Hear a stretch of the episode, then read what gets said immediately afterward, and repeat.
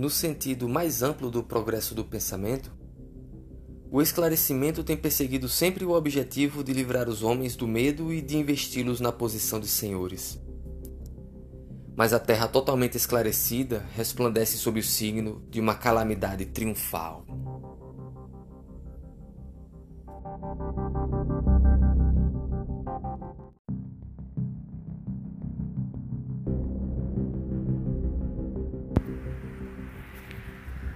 Primeiro capítulo da obra Dialética do Esclarecimento é o conceito de esclarecimento. Os autores começam assim de uma forma implacável, que vale até pena, vale até a pena, vale a pena ler. No sentido mais amplo do processo do pensamento, o esclarecimento tem perseguido sempre o objetivo de livrar os homens do medo e de investi-los na posição de senhores. Mas a terra totalmente esclarecida resplandece sob o signo de uma calamidade triunfal. Então já temos aqui no primeiro parágrafo do capítulo uma contradição.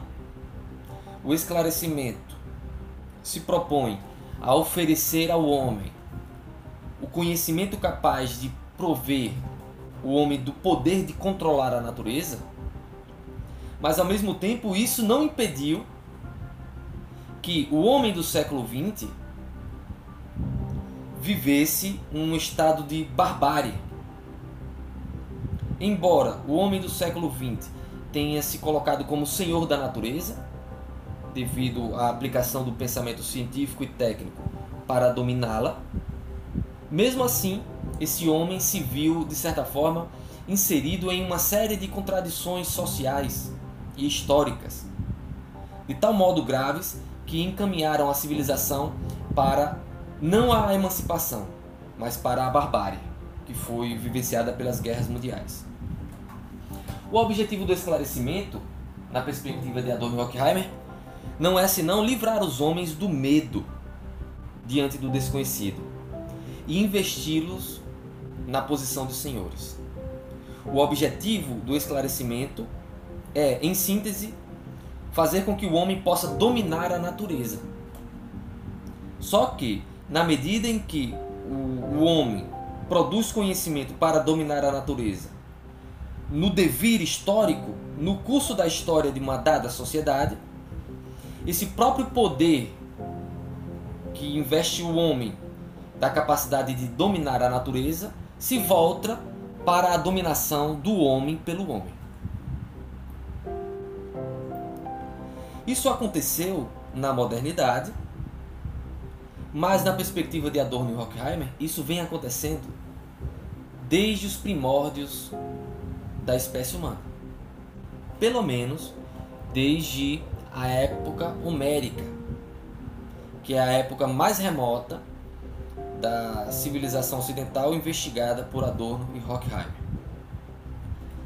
Especificamente no primeiro excurso, que é o capítulo que segue a esse primeiro, o conceito de esclarecimento.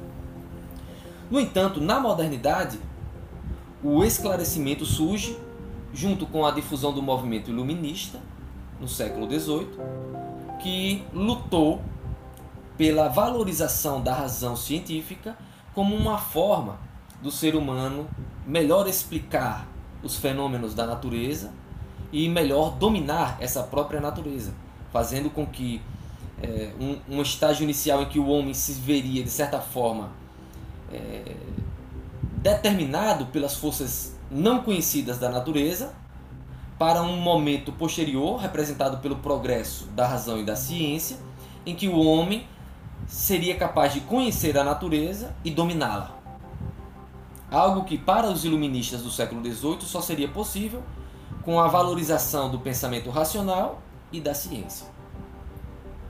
Isso foi realmente o que aconteceu, em parte porque o pensamento racional e científico se desenvolveu ao longo do século XVIII, ao longo do século XIX, institucionalizando-se no século XX em universidades, em centros de pesquisa e etc. E esse esclarecimento desencadeou o que os autores retomam de Max Weber, que é o desencantamento do mundo. na medida em que o homem moderno começou a racionalizar a natureza, começou a estudar a realidade de uma ótica racional e científica, esse mesmo mundo, transformado pelo pensamento racional e científico, foi desencantado, ou seja, ele foi é, destituído das características mágicas que eram projetadas pelo pensamento religioso que predominou nas sociedades até a modernidade. Em Max Weber, o desencantamento do mundo nada mais é do que um processo sociológico e, portanto, histórico, desencadeado nos séculos recentes da modernidade, que ocorreu paralelamente ao desenvolvimento do pensamento científico, que, aplicado à dimensão prática, produziu tecnologias e também é, foi aplicado à esfera política e econômica. Todo esse processo de racionalização, investigado pelo sociólogo Weber, desencantou o mundo na medida em que esse era o movimento do esclarecimento moderno. O esclarecimento moderno investigado por Adorno e Horkheimer. No curso desse processo de desencantamento, de esclarecimento moderno, o saber científico torna-se poder. O saber científico converte-se em poder sobre a natureza, que passou a ser melhor conhecida com a aplicação da física, da química, da biologia, da geografia, entre outras ciências desenvolvidas nesse período. E ao mesmo tempo, esse mesmo conhecimento científico, ele se converteu em poder econômico e político. E aqui temos uma contribuição importante de Adorno e Horkheimer. Por quê?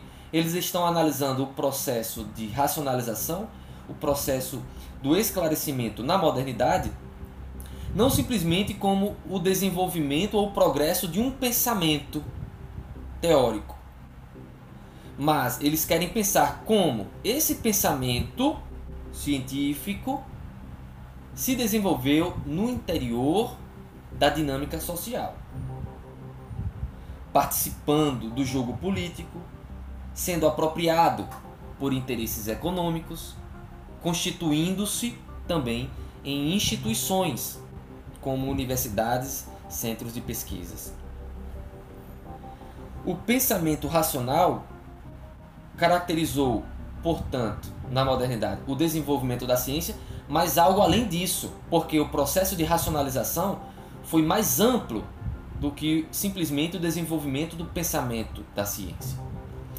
Se não vejamos, a racionalização se materializou no âmbito econômico, nas indústrias e nas fábricas que incorporaram novas tecnologias des desenvolvidas pelo pensamento racional ao âmbito pro produtivo. Desde o finalzinho do século XVIII, na época em que o iluminismo e a ciência se consolidavam na Europa, que novas tecnologias aplicadas às fábricas, aplicadas ao modo de produção, revolucionaram a indústria, revolucionaram é, o sistema capitalista. No século XX, isso foi levado às últimas consequências, com a aplicação do pensamento racional em novas tecnologias materializadas nas maquinarias da indústria. A racionalização, além disso, afetou a esfera, a esfera política, na medida em que a formação do Estado moderno, nesse mesmo período, conformou devido à complexidade do mecanismo estatal e social, uma nova divisão social do trabalho que resultou na formação da burocracia, tal como nós viemos a conhecer na modernidade. Ou seja, um sistema administrativo e gestor que passa a compor o governo e o Estado moderno, que operam todos eles, burocracia e Estado, segundo o princípio da razão. A burocracia ela racionaliza os processos administrativos e gestores típicos do Estado desenvolvido nesse período moderno. E assim temos descritos esses processos de racionalização, tanto na dimensão da produção do conhecimento científico, quanto na dimensão econômica e política. Todos esses processos de racionalização provocaram uma mudança substancial na organização social como um todo, no tipo de sociedade que veio a se tornar dominante nesse período, conformando as chamadas sociedades modernas. A maior parte delas de tipo capitalista. Nesse cenário, o saber científico se converte em poder de domínio dirigido à natureza para reconverter a natureza em matéria-prima, em recursos úteis, em recursos econômicos, mas também esse próprio saber desenvolvido na modernidade se converte em poder sobre o homem, em poder que se volta sobre as massas de proletários, que se volta sobre o conjunto da sociedade. E aí temos mais uma contradição. Se é correto que o esclarecimento moderno proporcionou ao homem o domínio sobre a natureza, fazendo com que o homem se saísse da condição de é, servo das forças cegas da natureza, porque desconhecidas, para uma posição de senhor sobre a natureza, porque capaz de conhecer as forças da natureza, ao mesmo tempo fez com que o homem, esse novo homem, ou esse homem moderno, que passou a viver no interior dessa nova sociedade administrada pelo Estado moderno, se visse encurralado por uma nova estrutura social da qual ele passou a depender, que é justamente o Estado moderno burocratizado, que na definição de Weber passou a ser chamado em um dado momento de a jaula de aço. Né? Esse mecanismo frio racional, calculista, que opera o governo dos seres e das coisas, da natureza e do homem em conjunto, segundo princípios racionais. O homem se viu na posse dos recursos da natureza, dado o desenvolvimento científico, mas ao mesmo tempo o mundo que ele criou a partir desse esclarecimento tornou-se a jaula de aço, que é essa imagem conceitual que sintetiza todos esses processos políticos e econômicos que estruturaram a sociedade moderna, no interior da qual o homem social passou a viver, restrito por essas mesmas estruturas. Isso só aconteceu dessa forma porque a razão e a ciência foram desenvolvidas amplamente nos séculos 18 e 19, principalmente, desembocando no ápice do esclarecimento moderno durante a primeira metade do século XX, que é o período que mais é, as contradições entre o esclarecimento e a barbárie vêm à tona. A razão e a ciência foram instrumentalizadas no sentido de que a razão produz conhecimento sobre a natureza e esse conhecimento passou a ser apropriado por interesses econômicos e por interesses políticos.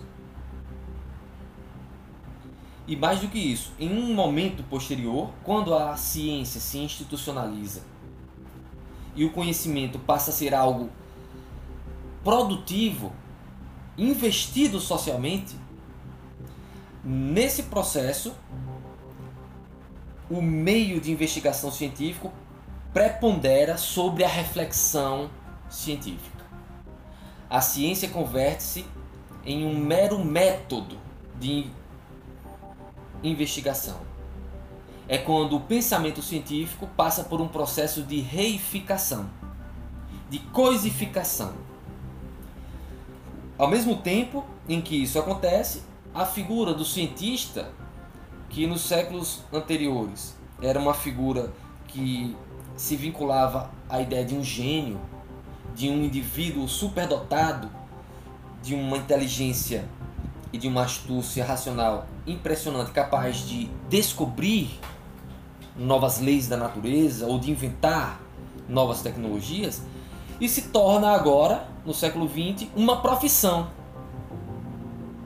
Uma profissão remunerada.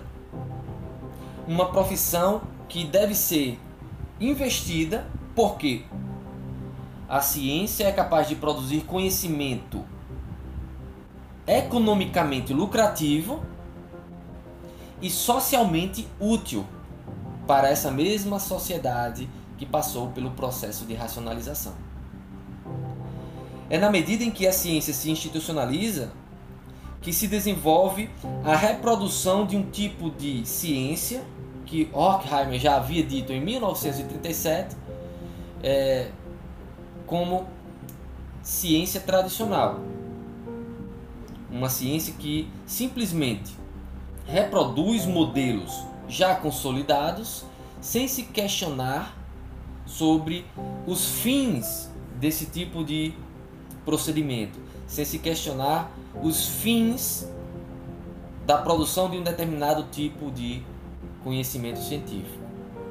Então, nesse processo em que a razão e a ciência se tornam meros instrumentos a serviço de agências econômicas, estatais, políticas ou sociais em geral, o elemento reflexivo e crítico, de certa forma, é escamoteado. O pensamento científico que surge durante a modernidade com um elemento crítico embutido nele, tem esse elemento crítico neutralizado no curso da apropriação da ciência pelas forças sociais dominantes. A ciência, portanto, se torna um mero órgão, um mero instrumento a serviço das instituições da sociedade dominante. E na medida em que essa sociedade é contraditória, é desigual, a sociedade ou a ciência que simplesmente reproduz o seu método sem se questionar sobre o que será feito com o conhecimento científico, de certa forma, é complacente com essa mesma sociedade desigual e contraditória. Então a ciência se torna indiretamente cúmplice das contradições sociais, das desigualdades sociais. E não somente cúmplice, como também participa ativamente porque renegou o aspecto crítico que estava embutido no seu conceito inicial, com a perpetuação da dominação, com a ampliação da dominação do homem sobre a natureza, mas também de uma classe dominante sobre o conjunto da classe dominada. Isso só é possível de perceber à medida em que o pensamento dialético vincula como eu disse no início, a análise do desenvolvimento científico, do esclarecimento moderno, com o processo social como um todo. Não existe um desenvolvimento de ideias separado do devir histórico da dinâmica social. Os autores introduzem o desenvolvimento da ciência no curso dos processos sociais desencadeados nos séculos recentes, durante a modernidade.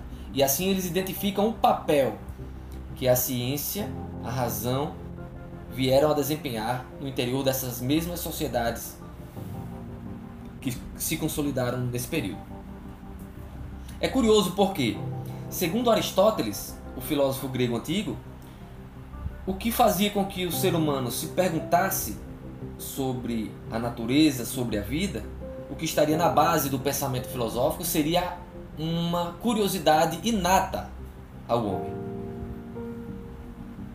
Então, segundo Aristóteles, porque o homem é um ser que tem curiosidade para conhecer a natureza e a realidade, ele se questiona, ele se debruça sobre algo a fim de conhecer e assim produz um conhecimento racional, filosófico ou científico.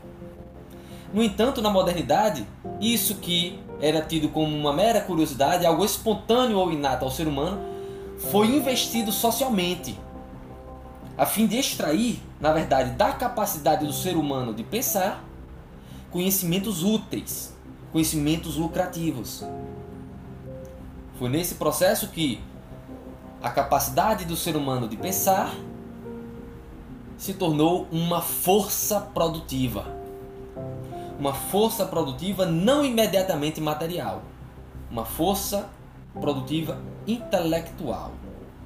Então, o próprio pensamento, de certa forma, passou a ser dominado por forças políticas e econômicas.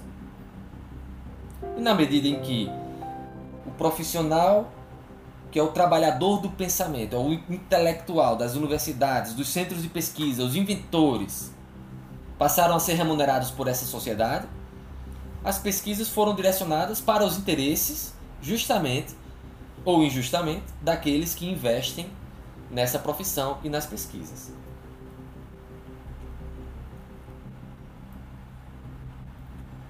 No entanto, é, esse tipo de pensamento desenvolvido na modernidade, como pensamento racional, como pensamento científico, ele tentava se legitimar socialmente com um discurso que o separava do mito. Segundo o discurso iluminista que propagou a valorização do pensamento racional e científico na modernidade, o pensamento racional se distingue do pensamento mítico. Do mesmo modo que nessa perspectiva o pensamento racional se distingue do pensamento religioso. Essa, inclusive, é uma concepção ainda predominante ah, nos tempos atuais. Tem uma história, essa representação do pensamento racional e científico, que desvincula esse pensamento da mitologia e da religião já vem de séculos atrás. Na verdade, é possível recuar no tempo até mesmo a época dos gregos antigos, quando surge a filosofia. Entre os pré-socráticos, temos uma outra discussão aí é, que poderia ser trazida à tona. Mas a princípio, a ideia é que a razão se diferencia do mito. A tese que Adorno e Horkheimer apresentam é outra, que se contrapõe a esse discurso hegemônico. A tese que eles defendem é de que o mito já era esclarecimento, já era um produto do esclarecimento, um produto específico dessa, desse processo genérico e antropológico que os autores denominam simplesmente de esclarecimento. E aqui é, é importante que nós tenhamos ciência do seguinte: a noção de esclarecimento que eles começam a investigar a partir do movimento iluminista até chegar ao século XX é trazido para uma dimensão histórica muito mais ampla é deslocado para uma perspectiva até mesmo antropológica. É o esclarecimento, tal como foi analisado dialeticamente por Adorno e Horkheimer, é trazido para uma dimensão antropológica. Ou mais especificamente, para usar o termo dos autores, para uma análise de antropologia dialética. Em que sentido? No sentido de que, para Adorno e Horkheimer, isso que aconteceu na modernidade já vem acontecendo desde que o homem se constituiu enquanto um ser dotado da capacidade de pensar. Ou seja, o esclarecimento ocorre desde os primórdios das sociedades humanas. Afinal de contas, se o ser humano se diferencia dos outros seres vivos no seio da natureza porque é capaz de se apropriar da natureza, é capaz de produzir algum tipo de saber. Em suma, do ponto de vista da antropologia, é capaz de produzir uma cultura própria que lhe permite se adaptar a mais de um ambiente ecológico. E isso pressupõe, obviamente, a aplicação do pensamento em termos práticos. Essa aplicação do, pensamento humano, a fim de fazer com que o próprio ser humano sobreviva e se perpetue enquanto espécie viva, é denominado por Adorno e Horkheimer de esclarecimento. O esclarecimento enquanto, capac... enquanto esse processo de aplicação do pensamento para dominar as forças da natureza, colocando-as a serviço da sociedade. Isso acontece, portanto, desde a época em que as sociedades primordiais ainda eram nômades, ainda eram coletoras, mas já faziam uso de ferramentas rudimentares. Esse processo de esclarecimento, que acontece desde as, desde as eras mais remotas da história das, da sociedade humana, em termos genéricos, produziu também um conjunto de representações que passaram a funcionar como um sistema de pensamento, um sistema de representações. Os, os sistemas de representações mais antigos da história das sociedades humanas são denominados de sistemas mitológicos, sistemas mágicos, sistemas animistas. Esses sistemas de pensamento que, na verdade, prosperaram na história das sociedades humanas ao longo de milênios, não impediram do ser humano de aplicar o seu pensamento de forma útil e de forma prática. O ser humano agiu, de certa forma, de maneira racional, embora parcialmente.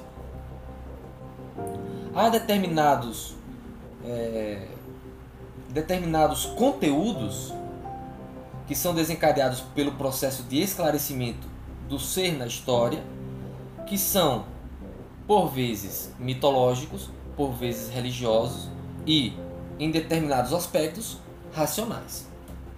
A tese que defendem Adorno e Horkheimer é que, na verdade, o pensamento mitológico já foi o resultado desse esclarecimento das sociedades primordiais na história. Certo? Na medida em que, para sobreviver, o homem tinha que conhecer as forças da natureza, e ao conhecer as forças da natureza, ele estava se esclarecendo, estava aprendendo a dominar a agricultura, a dominar as técnicas do fogo, a ter controle sobre o meio ambiente. E isso é um dos produtos centrais do esclarecimento. Dispor ao, ao homem do conhecimento capaz de ele dominar a natureza. Só que no curso desse processo de esclarecimento, o homem não conseguia conhecer tudo. Diante do infinito e diante do desconhecido, o ser humano desenvolveu sistemas de pensamento mitológicos que tentava representar por símbolos, por figuras divinas, a complexidade da experiência da vida.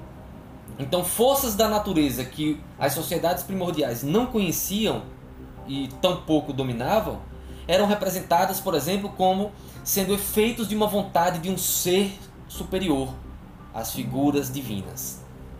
As forças divinas ou sobrenaturais que governariam a natureza onde o ser humano. Em outras sociedades se desenvolveram sistemas de pensamento religiosos, como o judaísmo, o cristianismo, mais recentemente. Então, ao contrário do que se reproduziu durante muito tempo, de que a razão se separa da mitologia, ou de que o pensamento racional ele surge na medida em que se diferencia do pensamento mitológico, os autores defendem primeiro que o próprio pensamento mítico já é resultado do esclarecimento. Certo? E mais, Recentemente, na modernidade, aconteceu o contrário. O próprio pensamento esclarecido, o próprio pensamento científico e racional, se converteu cada vez mais, ou foi se convertendo cada vez mais, em um novo mito. No mito da sociedade moderna. Em que sentido? É o que passamos a explicar agora. Primeiro, seja um sistema de pensamento mitológico, seja um sistema de pensamento religioso, seja um pensamento eminentemente científico, como veio a se desenvolver na modernidade, o que todo e qualquer sistema de pensamento promove para o ser humano é algo similar. É a capacidade de dominar a natureza e de se autoconservar enquanto espécie e de se autoconservar enquanto ser social. No entanto, é preciso que nós analisemos a relação entre mito e esclarecimento de uma perspectiva dialética, analisando as contradições entre essas categorias e, além do mais, em pelo menos dois níveis. É o que eu proponho apresentar para vocês. Há, em, em um primeiro nível de aproximação, é, no nível do discurso, digamos assim, no nível simplesmente do plano do pensamento, da estruturação do pensamento, nós podemos aproximar o pensamento mitológico ou religioso do pensamento científico. O pensamento mitológico tem sido caracterizado como um tipo de pensamento que sempre opera por ciclos. O ciclo da natureza, o ciclo das presenças das figuras divinas. Segundo o pensamento mitológico, a realidade é cíclica. Algo acontece e volta a acontecer. Inclusive, aqueles que estudam os sistemas de pensamento mitológicos definem que a própria temporalidade mítica é cíclica e não linear. Ocorre que essa característica do pensamento mítico está presente também no pensamento científico.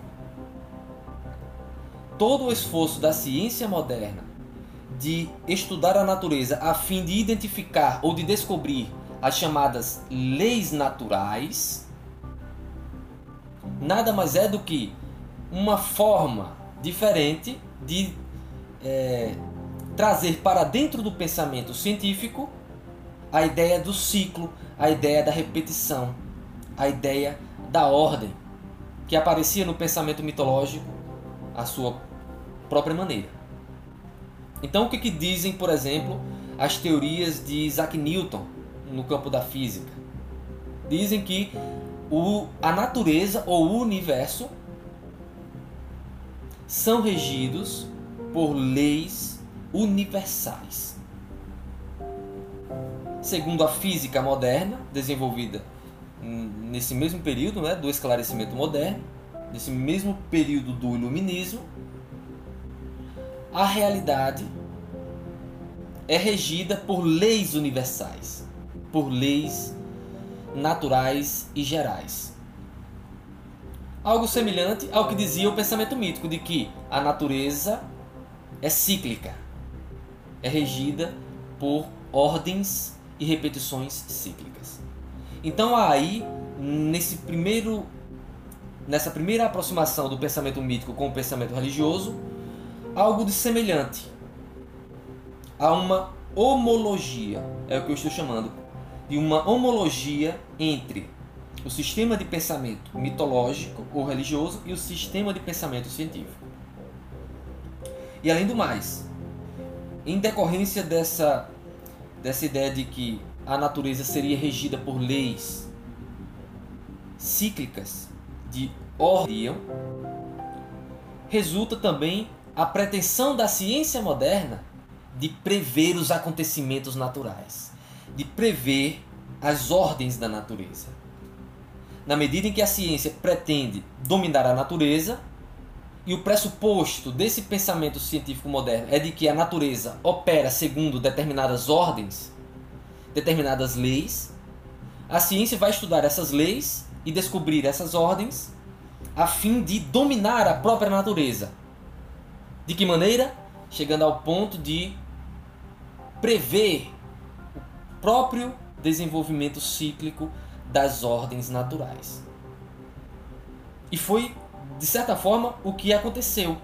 O conhecimento científico se desenvolveu tanto, o esclarecimento moderno sobre bases racionais no sentido do nosso tempo foi de tal modo desenvolvido que o ser humano não somente é capaz de identificar ciclos na, na natureza, de identificar ordens, como é capaz até mesmo de prever determinados fenômenos, determinados desencadeamentos, ao menos em laboratório.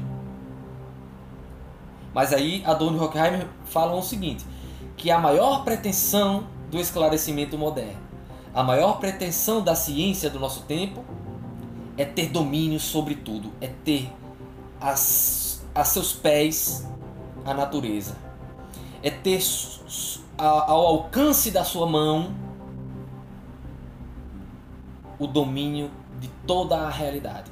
Essa pretensão à onipotência que alimenta de forma inconsciente o pensamento científico também estava presente no pensamento mitológico e religioso, só que representado na figura do Deus.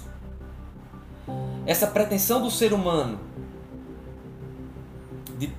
de ter domínio sobre a realidade porque não era algo inteiramente realizável em outros momentos históricos, essa vontade de onipotência era hipostasiada para uma representação mitológica ou religiosa. No caso do sistema cristão, essa pretensão à onipotência do ser humano que não era realizável em tempos pretéritos, na verdade nunca será plenamente realizável, era, em outro momento histórico, hipostasiada para a figura de Deus. Então, o Deus onipotente que tem a capacidade de dominar tudo, inclusive a natureza, era a hipostasiação da vontade do ser humano que não se realizava. Então, ele acreditava que uma mente superior ou um ser superior, onipotente, seria capaz de fazer.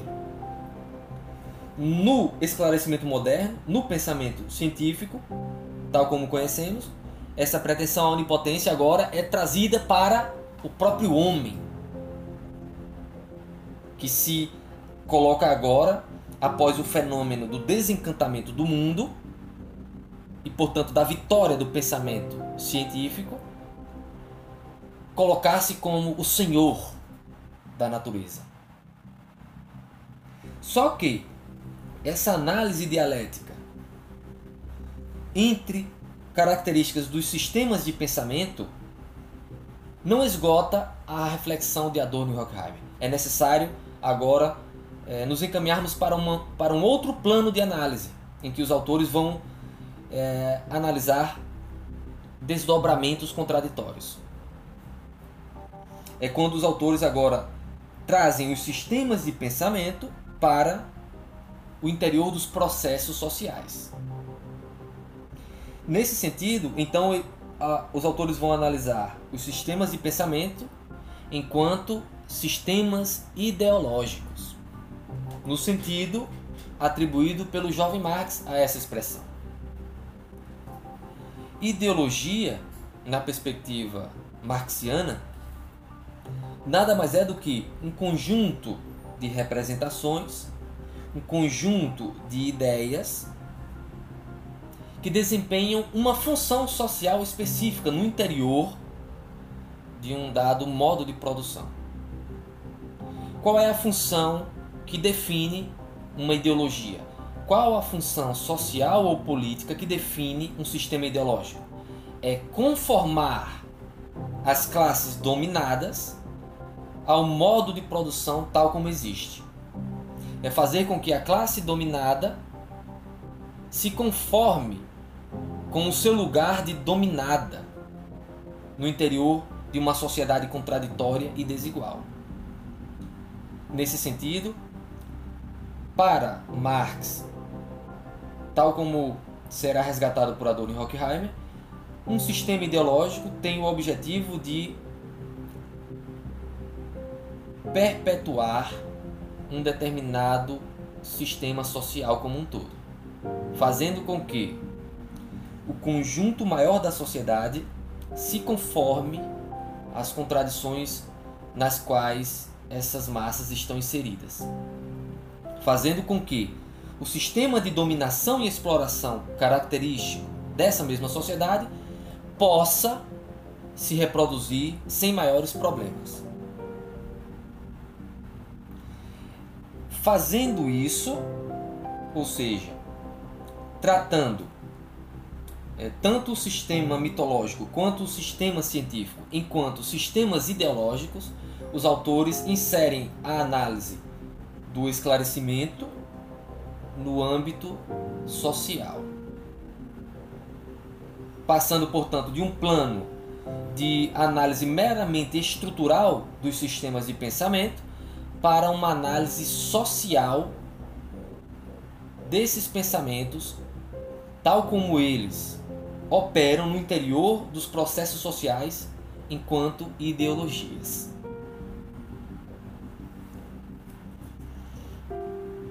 E o que, que nós vemos? Imaginem vocês uma sociedade em, em, que, em que prospera o sistema de pensamento mitológico. Sistema de pensamento mitológico, de certa forma, é, fazia com que as pessoas se conformassem ao tipo de sociedade em que viviam, apesar da condição desigual, apesar das contradições inerentes a essa sociedade. O pensamento mitológico, portanto, nesse sentido, tinha a função de conformar as pessoas ao modo como a sociedade estava organizada. Essa mesma função desempenhada outrora pelo pensamento mitológico também pode ser identificado ou pode ser identificada nas sociedades em que imperou o sistema de pensamento religioso, como por exemplo na civilização ocidental em que durante muito tempo imperou o sistema de pensamento cristão. É de amplo conhecimento que o sistema de pensamento cristão, em termos sociológicos, proferia para o homem medieval comum um discurso que impedia ou que deveria impedir que o homem medieval se insurgisse contra as injustiças que ele mesmo vivenciava na sua vida prática e social. Qual era a, a mensagem simplificada que era reproduzida pelos cristãos durante o período medieval? É de que o bom devoto não deve questionar as autoridades. Porque na, nesse discurso ideológico cristão, disseminado durante a Idade Média, a sociedade era daquela forma organizada e, em última instância, a própria vida era dotada daquelas características, porque assim era a vontade de Deus. Essa era a forma simplificada é, de tentar convencer as pessoas a aceitarem o sistema social tal como existia. Então, a função ideológica do sistema religioso cristão na história da civilização ocidental também desempenhava uma função semelhante ao que o sistema mitológico desempenhou em outras sociedades em outros momentos históricos. E assim os autores procedem quando se questionam criticamente sobre o que aconteceu com o pensamento científico desenvolvido na modernidade. Aí ele percebe que o pensamento científico, tal como foi adestrado pelas instituições modernas, ele também, de certa forma, desempenha uma função de conformar ou de reproduzir as estruturas sociais tais como se apresentam no sistema capitalista moderno. À medida em que o pensamento científico institucionalizado, o pensamento científico tradicional, foi neutralizado dos seus aspectos críticos. A ciência se tornou um mero instrumento, o instrumento por meio do qual a sociedade capitalista e os agentes no interior dessa sociedade se utilizam para produzir quaisquer outros instrumentos adequados a múltiplos fins, inclusive dominação, exploração, extração de lucros, alienação, extermínio de seres humanos, devastação da natureza e assim sucessivamente. Quando hoje em dia, como já há décadas, nós nos inquirimos, por exemplo, sobre os interesses da indústria farmacêutica e percebemos às vezes que determinadas pesquisas científicas, determinadas aplicações do método científico servem não para promover a saúde, mas para produzir químicos que venham a tornar pessoas dependentes de determinados remédios, ao invés de solucionar o problema da doença, nós vemos aí apenas um efeito entre muitos outros da instrumentalização do método científico para fins privados, para fins meramente econômicos, às expensas de um fim superior, como por exemplo o benefício geral da humanidade. Isso acontece porque o pensamento científico se tornou um instrumento disponível para os mais variados agentes econômicos e políticos, que no mais das vezes se servem do pensamento científico para seus fins privados e não para produzir algo que beneficie o conjunto da sociedade ou o gênero humano. Esse aspecto crítico do pensamento científico foi, de certa forma, foi colocado de lado. Então os autores dizem o seguinte: primeiro, até, eles defendem a tese de que o mito não é o contrário do esclarecimento, porque nessa abordagem antropológica dialética que eles fazem do esclarecimento, na verdade, o sistema de pensamento mítico assim como o sistema de pensamento religioso, são produtos do processo de esclarecimento do ser humano no seio da natureza ao longo da história. O que acontece é que nesses sistemas mitológico e religioso, o pensamento racional é subsumido, é restringido por determinados valores morais que impedem a livre manifestação do pensamento racional ou que limitam a aplicação do pensamento racional. Essa tese é depois desdobrada dialeticamente em, em uma tese seguinte, que complementa a primeira, que é a de que o esclarecimento moderno, desencadeado a partir do iluminismo ao longo do século XVIII, 19 e 20, embora tenha se desenvolvido com o discurso de que a razão científica se contrapõe ao mito, o que aconteceu aqui, a própria razão ou o próprio esclarecimento desencadeado pelo pensamento científico e racional moderno resultaram na conformação do seu contrário. O próprio pensamento racional e científico se tornou a nova mitologia do homem moderno. Por dois fatores. Pelo fator que eu apresentei inicialmente, que eu chamei análise no plano da estrutura do pensamento, em que há homologia entre o sistema de pensamento mitológico, religioso e o pensamento científico, mas ainda mais concretamente, o próprio pensamento científico à medida em que foi destituído dos seus caracteres críticos, emancipatórios e utópicos que estavam na origem do projeto iluminista, embora de forma hipócrita, lá na época da ascensão da burguesia iluminista, quando se institucionaliza no século XX esse sistema de pensamento científico que foi instrumentalizado, que foi domesticado e adestrado segundo os interesses dominantes em termos políticos e econômicos, tornou-se um sistema é, incólume para a reprodução dessa sociedade contraditória e desigual.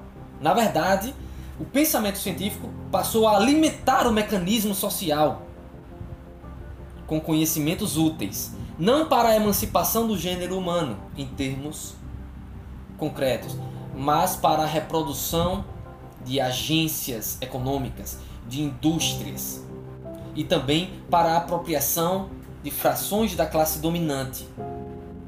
que utilizaram desse conhecimento científico supostamente produzido de maneira neutra para lançar esse conhecimento sobre as massas, seja por meio de propagandas, de publicidades, seja por meio de meios de comunicação de massa desenvolvidos no século XX, fazendo com que o próprio esclarecimento se materializasse em novas tecnologi tecnologias que ampliam o poder de dominação das classes hegemônicas, ao invés de fazer, portanto, a emancipação do gênero humano em geral, o que acontece é que os produtos desse esclarecimento moderno produziram uma nova dominação.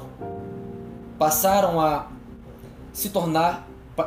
Passaram a, a, a se ocupar de oferecer novas ferramentas para a dominação. Então as massas não se beneficiaram do esclarecimento, na medida em que as massas é, passaram a ser alvo do poder que se muniu da ciência e da razão supostamente puras. É nesse sentido também que, que temos algo de inovador que Adorno e Horkheimer trazem para a análise que eles fazem do sistema de pensamento, que é, de certa forma, antecipar algo que será desenvolvido na, na antropologia do século XX somente na década de 60 por Claude Lévi-Strauss no seu livro O Pensamento Selvagem. O que diz Lévi-Strauss lá em 1962, nessa obra já clássica da antropologia? Ele defende a ideia de que o pensamento selvagem não é um pensamento ilógico, como também não pode ser entendido como um pensamento irracional pensamento selvagem, como ele define o pensamento livre, o livre pensamento do ser humano, enquanto é, esse ser capaz de pensar, desde sempre opera sobre é, determinados procedimentos racionais. Há algo de racional no pensamento humano desde os primórdios das sociedades humanas. E não é de hoje que o ser humano desenvolve seus aspectos racionais. É isso que Levi-Strauss é, comprovará com base em amplas pesquisas antropológicas que estudaram os sistemas de pensamento de povos não ocidentais, não europeus. Os pensamentos é, de ameríndios e de muitos outros povos é, possuem caracteres inclusive semelhantes ao pensamento científico. É outra característica que a antropologia, somente da década de 60 em diante, irá é, enfatizar quando, quando eles reconhecem que o pensamento selvagem desenvolve um conjunto de, de categorias descritivas da natureza, semelhante ao que se desenvolve na botânica, na biologia e em outras ciências modernas. Então temos aqui um outro argumento que advém do campo da antropologia cultural no, século XX e mais especificamente na década de 60, que corrobora com a tese colocada de maneira pioneira por Adorno Horkheimer no livro A Dialética do Esclarecimento. Certo? Temos aqui então um outro argumento que, que pode ser utilizado para aquela análise no plano da estrutura dos sistemas de pensamento, como eu apresentei inicialmente, que tem o objetivo de identificar semelhanças ou homologias entre os sistemas de pensamento mitológico e religioso com o sistema de pensamento científico. Só que os autores Adorno e Horkheimer, ao colocarem essa discussão ou essa análise dialética do esclarecimento no plano das relações sociais, no plano histórico, eles resgatam uma contribuição de Emily Durkheim em um dado momento do seu capítulo. Quando eles resgatam uma ideia de Durkheim, e salvo engano, que Durkheim compartilhava com o Marcel Mauss, que também era um antropólogo francês, segundo os quais o caráter há algo de da estruturação das relações sociais que se espelha nas formas de pensamento. Há algo que é da estrutura social, da forma como a sociedade se organiza empiricamente, praticamente, e isso é transposto para a estrutura do sistema de pensamento. Durkheim dizia que o que levava o, o sistema de pensamento a refletir algo da estruturação social era a solidariedade social. A solidariedade social ela espelhava-se no sistema de pensamento. E aqui nós podemos resgatar a ideia de ideologia. É como se Durkheim estivesse tentando entender os efeitos do sistema de pensamento na conformação da estrutura social. Aí Durkheim diz: o sistema de pensamento reflete a estrutura social na medida em que o sistema de pensamento desempenha uma função de criar elos de solidariedade entre as pessoas que compõem essa sociedade. E por isso há uma correspondência entre a estrutura das relações sociais e o sistema de pensamento. No entanto, Adorno e Horkheimer, é, embora dialoguem com essa, com essa tese durkheimiana, eles discordam que, que o vínculo que explica o espelhamento no pensamento das estruturas sociais não é a solidariedade, senão que o domínio. Eles dizem, o sistema de pensamento, de certa forma, reflete de maneira simbólica, de maneira representativa, uma dominação de fato que acontece nas relações sociais. No entanto, a dominação concreta, ela ao se refletir no sistema de pensamento, aparece como o seu contrário. E é somente porque aparece como o seu contrário que o sistema de pensamento pode desempenhar a função de convencer os dominados a aceitarem a dominação. Porque, segundo o sistema de pensamento compartilhado pelos dominados, os dominados não são dominados. Simplesmente há alguma forma de explicar e de convencer as pessoas que participam dessa sociedade contraditória e desigual de que essa sociedade é assim organizada, seja porque é a vontade de Deus, se for o sistema religioso monoteísta, seja porque é a vontade das forças míticas, se for um sistema mitológico. É nesse sentido que os autores é, dialogam aí com a sociologia e a antropologia desenvolvida até a década de 40. Porém, Levi-Strauss vai desenvolver pesquisas segundo outra ótica, segundo a perspectiva da antropologia estruturalista, e vai produzir argumentos que corroboram a tese defendida por Adorno e Horkheimer. Então, basicamente, o que nós temos na modernidade? Um, um, sistema de pensamento que foi reificado, que foi coisificado, é reproduzido sem qualquer reflexão mais crítica, porque se tornou um órgão da, da sociedade como um todo. A ciência se tornou um, um órgão a serviço da ordem social.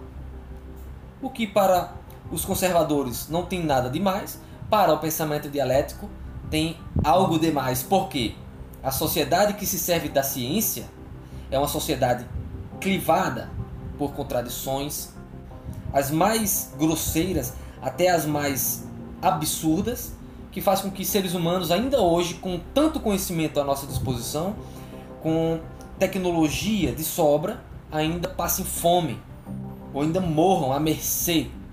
Porque a, a riqueza socialmente produzida no interior dessa sociedade é apropriada simplesmente por uma pequena parcela dessa sociedade, enquanto as massas de trabalhadores braçais e intelectuais precisam né, é, competir uns com os outros a fim de obter as parcelas dessa riqueza socialmente produzida. Então, esse pensamento coisificado é explicado dessa forma por Adorno e Horkheimer, de uma forma dialética, no primeiro capítulo, o conceito de esclarecimento. Segundo os autores, o que, o que impera nesse sistema de pensamento científico reificado é o modelo positivista. O modelo positivista de se produzir conhecimento científico, que propõe para o trabalhador científico simplesmente operar determinados métodos, sem questionar a realidade, tomando a realidade como algo dado e, além do mais, como algo dado naturalmente. Então, a factualidade, essa espécie de visão factual e fatalista, para, para dizer de outra forma, essa visão de mundo positivista é o que faz com que o cientista produza o seu conhecimento sem considerar que aquilo que ele investigará é, por sua vez, algo que está mediado socialmente, até mesmo na percepção que o cientista coloca em ação sem questionar, ou sem plena consciência. Então, o que o cientista vai estudar, a forma como ele vai pesquisar, a maneira como ele indagará o objeto da sua reflexão, tudo isso que ele toma como algo dado, como um fato dado, na verdade é produto dessa sociedade. Todas as categorias, todos os métodos, a maneira de abordar o objeto de pesquisa, tudo isso é mediado socialmente. Mas o positivista, que é o representante da figura genérica do cientista do nosso tempo, tomará tudo isso como algo dado, como um dado natural. E por isso ele reifica, e por isso ele está operando uma razão automática, uma razão mecânica, uma razão maquínica, que de certa forma faz com que a inteligência humana e o corpo humano, na figura do cientista, nada mais seja do que uma peça de uma máquina abstrata que reifica a mente do cientista segundo categorias dadas, já consolidadas e que ele reproduz sem questionar. Então, nesse sentido, a inteligência humana tornou-se uma peça da máquina social. A inteligência humana investida socialmente nas instituições, nos órgãos de pesquisa, nos biolabs, nos laboratórios privados, que compõem as indústrias farmacêuticas, as indústrias é, econômicas em geral, essa inteligência se tornou uma força produtiva que precisa corresponder aos interesses de quem investe sobre ela, de quem paga, de quem remunera o cientista, o profissional, o operário da ciência.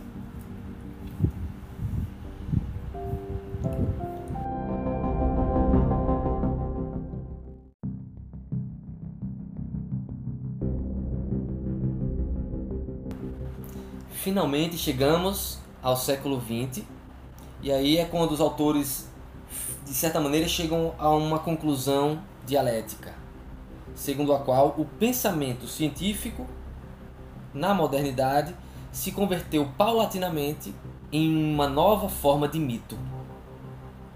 Não somente o mito é o resultado do esclarecimento do homem na história, como a própria ciência que é o resultado do esclarecimento moderno, converte-se, finalmente no século XX, numa nova mitologia. No sentido de que passou a ser um tipo de pensamento reificado, coisificado e que serve para a dominação dos homens e não para a emancipação do gênero humano. Essa é a contradição que o pensamento científico busca a todo custo silenciar. É essa contradição que é constitutiva do próprio desenvolvimento da ciência moderna, que a ciência dominante, a ciência de tipo positivista, que produz teorias tradicionais e não críticas, pretende ignorar. Porque não, não cumpre a essa ciência cosificada refletir sobre as injustiças sociais. Pouco importa que as pessoas, ainda hoje, quando nós temos sobrevoando sobre nossas cabeças aeronaves de toneladas, lixo espacial lançados em direção a outras galáxias, satélites em órbita da Terra, tecnologias que nos vigiam 24 horas por dia, do outro lado da rua, um mendigo passa fome.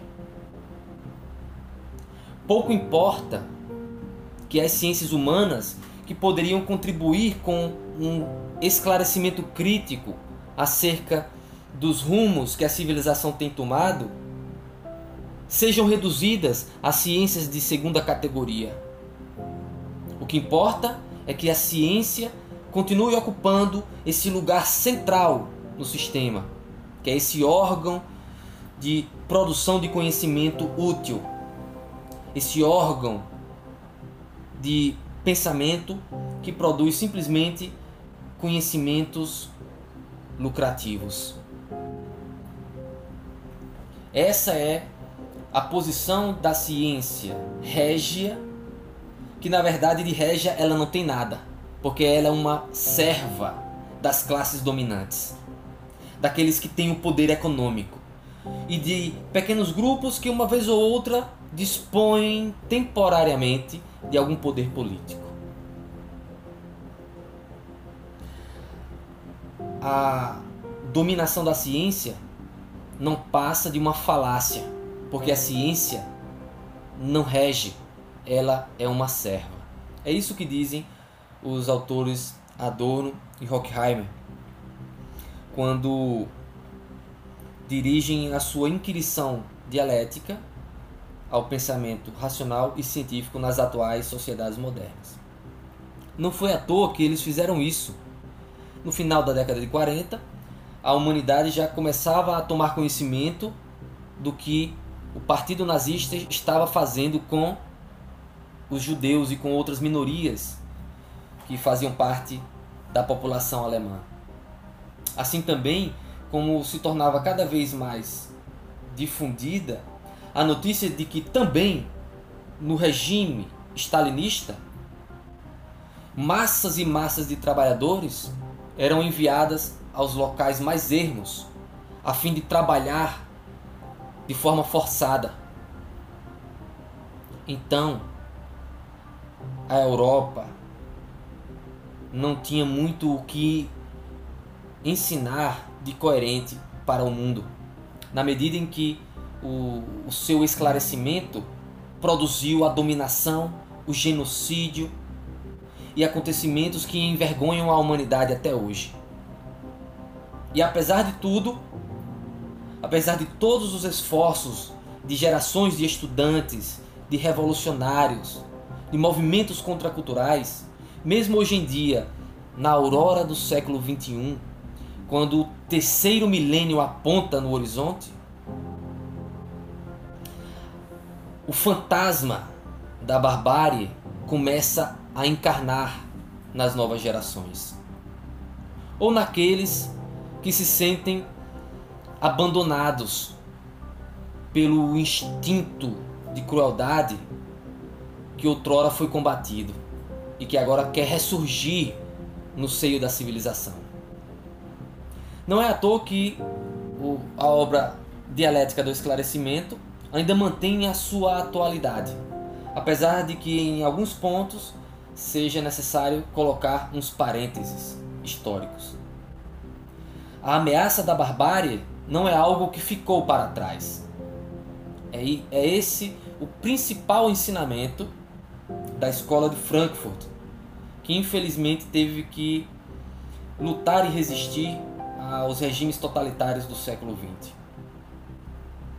Esses autores se esforçaram por é, reavaliarem o projeto do esclarecimento não simplesmente para silenciar o pensamento racional, filosófico ou científico, mas pelo contrário, para acender a chama daquele aspecto do esclarecimento que foi colocado de lado, que é esse aspecto utópico que estava na origem do discurso iluminista, apesar da hipocrisia da classe letrada daquela época. Que é o aspecto crítico e emancipatório. É com base nesse resgate do aspecto positivo que nós podemos extrair da noção dialética de esclarecimento que os autores dirigem a sua inquirição a, todos esses processos dialéticos que marcaram a história do século XX e que culminaram no colapso da civilização burguesa. É com base, portanto, nessa reavaliação do pensamento, nessa reavaliação da civilização, que os autores propõem-se a lançar novas bases para todas as tarefas positivas e construtivas que são necessárias, primeiro, para impedir que a barbárie volte a assolar a humanidade. Essa é a tarefa da resistência. Em todos os âmbitos, no âmbito do pensamento, no âmbito das artes, no campo científico, no âmbito dos movimentos sociais, no campo da educação. Mas além disso, cumpre ainda que as novas gerações e as que sucederam eles e, a, e aquelas também que nos sucederão empreender toda a construção do edifício da civilização que se eleve acima de qualquer pretensa barbárie e permita com que várias das contradições que há bastante tempo causam problemas na vida social possam, se não serem superadas, ao menos, ao menos atenuadas. Essa é a tarefa construtiva que cumpre as gerações que seguiram os autores da Escola de Frankfurt e que também nos sucederão nos rumos históricos.